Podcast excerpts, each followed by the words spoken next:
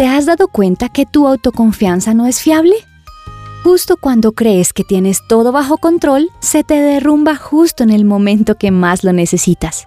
Este es un mensaje de Mary Lowman para The Christian Working Woman en español, y esta ha sido la experiencia de Mary.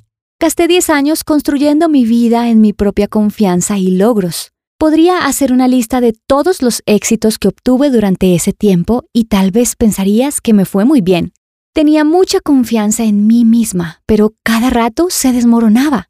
Le doy gracias a Dios porque hace muchos años se derrumbó toda mi autoconfianza y tuve que mirar a mi Salvador y confesarle, ya no lo puedo hacer más, fracasé, no lo puedo lograr. Soy un yoyo emocional, soy un desastre.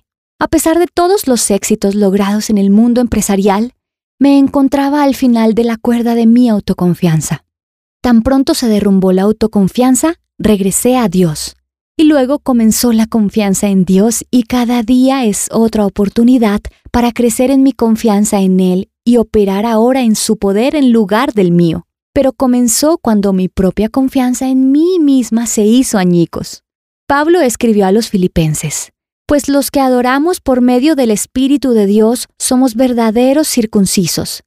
Confiamos en lo que Cristo Jesús hizo por nosotros no depositamos ninguna confianza en esfuerzos humanos.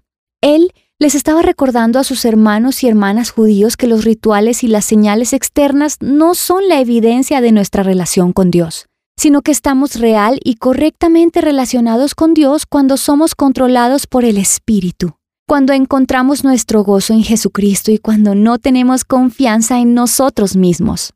Me pregunto, ¿Has estado en una búsqueda equivocada de confianza en ti mismo? Aunque conoces a Dios a través de Jesucristo, ¿has estado dirigiendo tu vida según los principios del mundo como yo lo hice durante tanto tiempo? Pablo escribió a los Gálatas, Antes de conocer a Dios, ustedes los gentiles eran esclavos de los llamados dioses que ni siquiera existen. Así que ahora que conocen a Dios, o mejor dicho, ahora que Dios los conoce a ustedes, ¿Por qué quieren retroceder y convertirse otra vez en esclavos de los débiles e inútiles principios espirituales de este mundo? Gálatas 4, del 8 al 9. La confianza en uno mismo puede ser un principio esclavizante. En cambio, necesitamos confianza en Dios.